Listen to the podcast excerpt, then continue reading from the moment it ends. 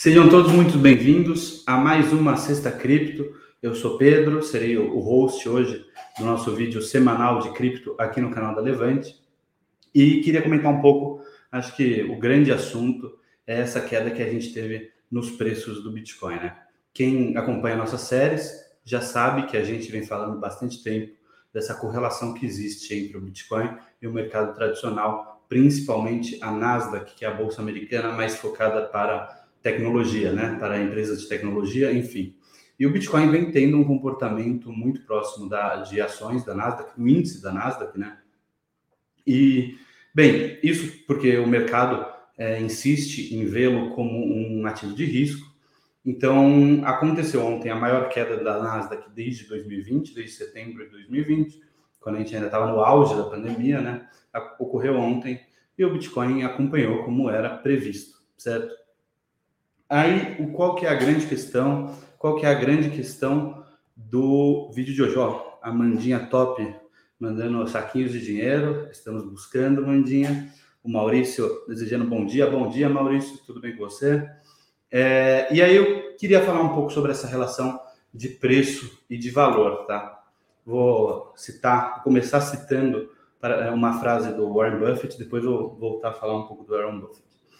É, a frase que eu acho que é muito boa dele, uma frase excelente, que é que preço é o quanto que você paga, valor é o que você recebe, né?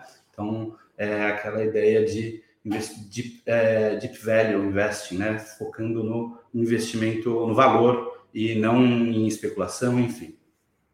E aí eu queria então usar essa frase um pouco para comentar, acho que no momento que os preços caem, enfim, queria comentar, contar uma história para fazer essa relação do preço do Bitcoin com o que é de fato valor. Eu sempre me atento muito nos relatórios.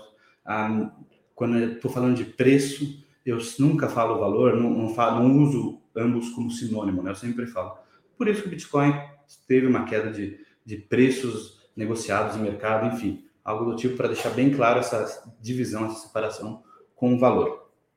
É, a história começa quando eu fiz a minha primeira entrevista para ser contratado aqui na Levante. Eu lembro que eu fui fazer entrevista com o pessoal aqui da Levante e no dia eu tinha che checado o preço negociado e o Bitcoin estava batendo pela primeira vez 66 mil dólares, tá? É um preço absolutamente. É, era na época é, o preço mais alto, depois chegou a bater 69, enfim, mas na época a gente estava no máximo histórico um preço nunca antes visto no Bitcoin. E eu gostava do Bitcoin, tá? Na época eu já considerava o Bitcoin é, um bom investimento. E aí por que eu falo isso? Porque se eu gostava em 66, como não simplesmente amá-lo, né? A 34, a 35, a 36, enfim, pelo preço que está sendo negociado nos dias de hoje. E por que que eu entendo, por que que eu acredito nisso, né? Porque vou falar um pouco sobre o que eu acredito que é o valor do Bitcoin. A gente fala muito sobre, enfim, é, é um hedge contra a inflação, é um hedge contra a inflação, é uma moeda, é uma reserva de valor, enfim. Eu acho que é tudo, é meio que tudo isso junto é um, é um ativo nunca antes visto. Tá? Agora eu vou falar bastante do meu bull case, né, do, dos motivos pelo qual eu sou muito otimista pelo Bitcoin, porque eu acredito que é uma verdadeira revolução que está acontecendo. É, primeiro, fazer uma distinção. Aqui no Brasil, a gente, e nos países desenvolvidos, você para o Brasil, porque a gente não é país desenvolvido, mas nos países desenvolvidos e no Brasil, as pessoas veem Bitcoin como um investimento. Ah, vou buscar aumentar meu capital fazendo um trade ali em Bitcoin, enfim. Ou até como uma poupancinha, mas não é algo que, de fato, assim, as pessoas entendem essa, esse ponto de vista da revolução que o Bitcoin e de tudo que o Bitcoin implica, né? Quando a gente pensa que países com bancos, que têm um sistema jurídico forte, moeda relativamente forte, direito à propriedade, um, um, leis que permitem um, uma livre, um livre discurso dentro do, de, um, de um certo parâmetro, esses países representam, a, têm uma população que representa cerca de 13% da população mundial, tá? É, se a gente pensar nas pessoas, nos grandes, grandes críticos do Bitcoin, aí entra Warren Buffett, que falou recentemente que não, não teria todos os Bitcoins por 25 dólares, o Charlie Munger, que é o companheiro dele, não gosta também do Bitcoin. Ou Bill Gates, que chegou a falar que faria short se tivesse como fazer um short, é, ou seja, apostar contra. Se tivesse, se tivesse como fazer esse short de forma simples, ele o faria. Esses caras estão no 0,00001% da, da população com mais é, mais riqueza, a vida mais tranquila. Né? Pessoas que estão em países que têm essa questão do banco, de novo, leis que, que entendem a questão da propriedade, leis que dão uma certa liberdade de discurso, não absoluta, acho que absoluta a gente só tem Estados Unidos, enfim.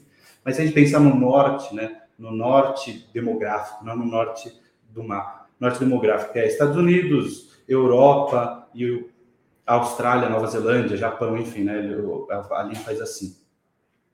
É, esse, é, esse grupo de países representa 13% da população mundial. Os outros 87 estão em países que têm ou uma moeda muito fraca, ou um regime autoritário e autoritário mesmo, ou ambos, tá? Então, e aí é para essas pessoas que é quando a gente começa a sair um pouco dessa nossa bolha de, de Brasil, Faria Lima, que já é assim a exceção da exceção de uma cidade que é a exceção no país, que é São Paulo, apesar de ter tanto, enfim, tantos problemas quanto os outros países, outras partes periféricas do país, a gente começa a entender um pouco para que, que serve o Bitcoin. Na Nigéria, por exemplo, o Bitcoin ajudou grupos lutando contra o SARS. SARS, que também é uma sigla para uma doença respiratória, mas não é o caso. É, o SARS é uma unidade policial da Nigéria que vinha cometendo tinha um histórico longo de abusos e, enfim, é, não a, mandava e desmandava nas pessoas, espancava como queria, quem eles achavam que deveria, se aproveitava, cometia crimes assim impensáveis da gente pensar que acontece, acontece no século 21, mas seguem acontecendo. Então estupravam mulheres indefesas, enfim, é, é, é assim coisa de horrores que é além da nossa compreensão. Um, grupos começaram a se organizar para combater essa unidade policial, grupos feministas, enfim ordem do governo, cumpra-se, esses grupos simplesmente perderam qualquer acesso bancário ao sistema tradicional. Então, não tiveram acesso a banco, não tiveram acesso como guardar seu dinheiro, não tinham acesso como receber, porque afinal de contas, quem que recebe de fato moeda é, moeda mesmo, em cédula, né? Então, não podia depositar no banco. E mesmo que recebesse em cédula, a inflação acabava comendo todo o dinheiro das pessoas. Então, essas pessoas tiveram uma rede livre, uma rede impossibilitava ela, eles de, de uma rede que era impossível eles serem censurados.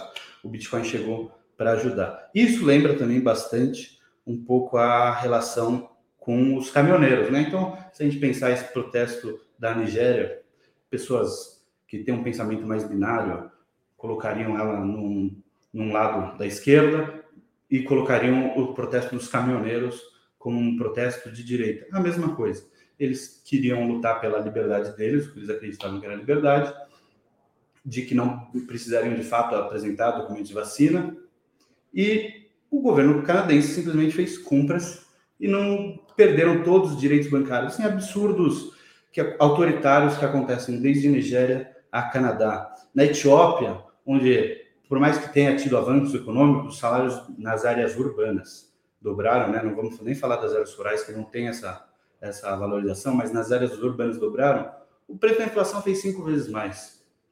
Como é que as elites, os burocratas governamentais etíopes fazem? Eles têm o dólar ali e fazem o trade, como a gente sabe.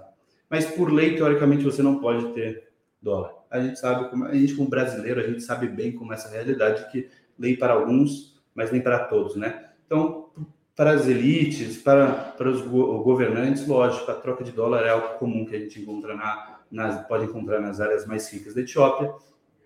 Para a, a população periférica das grandes metrópoles, é absolutamente ilegal você ter dólar. Você pode ser pego portando dólares, né? Um crime inimaginável. Imagina quantas vítimas que faz uma pessoa ter uma nota de dólar. Apesar de que, de fato, o dólar não é exatamente. Enfim. Um garoto foi literalmente preso literalmente preso por arrancado da sua família, preso, colocado numa cela porque ele tinha 20 dólares, uma nota de 20 dólares, foram pegaram ele com uma nota de 20 dólares no bolso. O irmão dele abre um, uma plataforma via Telegram que envolve pagamentos pra, é, via Bitcoin para conseguir fazer e usar. Hoje na Etiópia, assim como na Nigéria, o Bitcoin é muito mais visto como uma moeda de troca do que como um investimento, como algo que se pensa em comprar hoje para vender amanhã mais caro. Não, é meio de troca, é uma moeda. Então, assim, é, é um pouco sobre essa questão, sobre sair um pouco dessa bolha e entender o valor e não o preço do Bitcoin. O valor, o preço pode cair, os valores seguem os mesmos. Enfim, é, o Gates, o Buffett, que até comentou, né, que era que era veneno de rato. Hum, é, eu até concordo com ele. Eu acho que talvez seja veneno de rato, né? Cabe descobrir o que, que são esses ratos aí. Mas de qualquer forma, o, o, o Charlie Munger, que é amigo, né, o braço direito do, do Buffett, chegou a comentar. Ele disse algo no, na linha de que o Bitcoin é algo que o mundo realmente ainda não, não necessita. É uma é uma invenção assim que estão forçando algo especulativo que o mundo não necessita.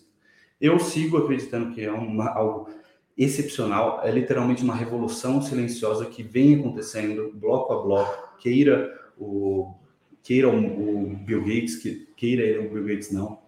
O, o Buffett pode, lógico, eu não vou entrar nessa questão, ah, eu vou discordar do gênio das finanças, que é o Warren Buffett, do gênio das finanças, que eu não sei de onde que ele é, o Bill Gates, gênio das finanças, ele é gênio programador? De repente ele virou especialista em medicina, em tudo. Mas, de qualquer forma, é, eu discordo respeitosamente deles, eu acho que é uma revolução acontecendo, é algo que vem descentralizando, tirando poder daqueles que têm poder e podendo distribuir um pouco mais. É lógico, você pode, tem todo o direito de discordar de mim, pode achar que eu sou um lunático, que eu sou. É, como assim se discorda do, do Buffett, enfim. Você tem esse direito, não, não, um mais nessa frase. Eu até acredito, se vocês voltarem no, no vídeo anterior, eu comentei bastante sobre a questão do, de como eu acredito que o Bitcoin tem que ser levado a mercado contra outras moedas. Eu não acredito numa imposição do, do, Bitcoin. Eu acho que o Bitcoin, em um momento que for colocado, ó, você pode escolher entre um dólar, um euro ou um Bitcoin. As pessoas vão querer o Bitcoin não porque o Bitcoin vai valorizar, mas por essa questão dessa liberdade, por essa questão desse avanço tecnológico, por esse avanço de melhoria no mundo, né, no geral. É, eu acho que é esse, essa questão é, é, simplesmente isso. Você pode não querer usar, você pode preferir o, o, dólar, não tem problema nenhum. Você pode preferir o euro. Aliás, o Banco Central Europeu com um, um singelo problema, né? Ou ele dá uma segurada e corta a inflação para os países nórdicos e, e, a Alemanha, enfim, que encabe, encabeçam essa questão e, e quebra, né? Para de comprar os bons dos PIGs, né, que é Portugal, Itália, é, Grécia e Espanha, e praticamente força esses países a saírem da União Europeia, ou ele faz a vontade desses países, mantém essa União Europeia e acaba subindo os preços, né, devido à inflação para Alemanhas e, e, e, os países nórdicos. É uma situação absolutamente tranquila que se encontra o Banco Central Europeu nesse momento. De qualquer forma, Estados Unidos pode escolher o dólar, pode escolher o real, pode escolher o euro, pode escolher o Bitcoin. Eu prefiro o que é livre, o que é transparente e o que é absolutamente rápido. Vamos aqui ver os comentários de vocês. O Maurício, Pedro, com essa queda do Bitcoin e a inflação pelo mundo, você acha qual porcentagem de patrimônio pode ser alocado em criptos como reserva? Isso é um, nossa, sensacional. Eu tinha até colocado esse ponto aqui num, como aviso, né? Depois de todo esse discurso, ficou bastante claro o que, que eu penso do Bitcoin. Eu tenho uma porcentagem significativa, bastante significativa do meu patrimônio. Não é o que eu recomendo, principalmente para quem não conhece, tá? Eu tenho estômago para ver, tô absoluto, vocês podem ver, estou absolutamente tranquilo. Caiu de 40 para 35, pode cair para 20. Eu, eu vou dormir como uma criança hoje à noite, não importa, assim. Eu, eu acredito no futuro do Bitcoin, mas é porque eu acredito e porque eu entendo isso. Se você não acredita, se você não entende, é, Bem, se você não acredita nessa teoria, eu não consigo entender por que você teria Bitcoin. Mas, de qualquer forma, eu acho que é importante a gente ter uma porcentagem que a gente se sente confortável, tá, Maurício? É, eu recomendo, para quem está começando, percentual pequeno do, do, do, patrimônio destinado a investimentos, né, que não é todo o nosso patrimônio. Então, você pega o patrimônio que você tem destinado a investimentos, que já não é todo de renda variável, e pegar um percentual pequeno para começar, para ir sentindo o mercado. Porque, de fato, ontem, por exemplo, chegou a cair 10%, é, quem não tem estômago, quem não entende, começa a se desesperar, é absolutamente natural, é, é ser humano. Mas a partir do momento que você vai, a gente fala muito no mundo cripto entrando na toca do coelho. A partir do momento que você vai entrando na toca do coelho, é, entendendo e se você vai, se você concorda de fato com essa teoria, com essa visão, enfim, é, o percentual do, de investimento vai subindo. Lógico, eu acredito fielmente nisso, como vocês podem ver, então eu fico tranquilo tendo uma exposição grande ao Bitcoin. Não é o caso para todo mundo, eu entendo isso, eu entendo que as pessoas acham que alguns pontos da minha fala é um absurdo, imagina, criticar o Banco Central. Não, eu entendo, entendo esse ponto, e enfim, todo mundo, essa é a beleza do Bitcoin, todo mundo é livre para ter e para não ter. Aliás, é o grande ponto que eu critiquei no vídeo anterior com relação ao a lei de El Salvador, que, que forçava comerciantes a aceitar. Eu acho que é um absurdo. O Bitcoin é absolutamente contra você forçar as pessoas. Ele está aí, participa da rede, tem quem quer, não participa da rede e não está dentro da rede quem não quer. Não existe nenhuma obrigatoriedade quanto a isso. Ele não é autoritário, ele é livre, ele é libertador. Então, é, esse é o ponto. Então, esse é o meu ponto de vista tem uma porcentagem pequena se você está começando, a partir do momento que você vai entendendo, se você de fato entender e concordar, porque você pode entender e falar assim, acho que é bobagem. Mas se você entender e concordar, e você for, você vai, eu acho que é algo natural, você vai ficando assim, eu preciso ter mais, eu preciso ter mais, eu preciso ter mais, enfim. Mas comece com pouco, comece com uma porcentagem pequena, acho que não, não dá para fugir do, do indicado, daí até para, com uma responsabilidade, com uma casa de análise, colocar 1 a 5% do seu patrimônio destinado a investimentos. E aí você vai vendo, vai estudando sempre, vai procurando falhas, procurando erros. Eu acho que é, é até por isso tem essa transparência, para a gente procurar pontos que pode estar errado, enfim, sempre se questionar. Mas se você for sentindo que não, está certo, isso daqui funciona, isso faz sentido, o mundo realmente é assim, enfim, você vai aumentando a sua exposição a isso. Certo, Maurício? Espero ter ajudado sua dúvida. O Ricardo está perguntando: cadê a Fernanda? Ricardo, ontem, a, ontem não, desculpa, semana passada, a Fernanda comentou, esteve aqui no vídeo comigo, ela comentou, foi o último vídeo dela, ela segue como uma parceira da Levante, tá? Mas ela não vai estar tá mais participando dos Sextas Criptos. É, no Crypto Research, relatório é, que ela assinava aqui pela casa, dessa semana, vai ter uma explicação, enfim, e o pessoal, uma explicação não, é um, vai ter um relatório é, dela apontando as mudanças dentro do, do, da área de cripto da casa, enfim, para vocês ficarem todos é, ligados nisso, certo?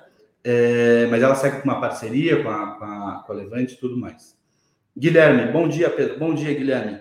Bem, até me estendi, acho que um pouco mais aqui nesse assunto. É um assunto que, de fato, eu sou apaixonado por essa questão de liberdade, por essa questão de fim de governos autoritários, fim dos cúmplices e, e que as pessoas possam ser livres para fazer o que elas bem entenderem. A gente sabe muito bem como funciona e dos malefícios que é, são governos autoritários, enfim. Acredito que, que o Bitcoin é uma alternativa para conseguirmos, enfim, é, nos libertarmos, enfim, ele ajuda muito isso. Eu, então, fico por aqui, aproveitar que hoje é o quinto dia do mês e o Bitcoin está em promoção. Beleza? Valeu, gente. Queria agradecer a todo mundo. Tchau, tchau.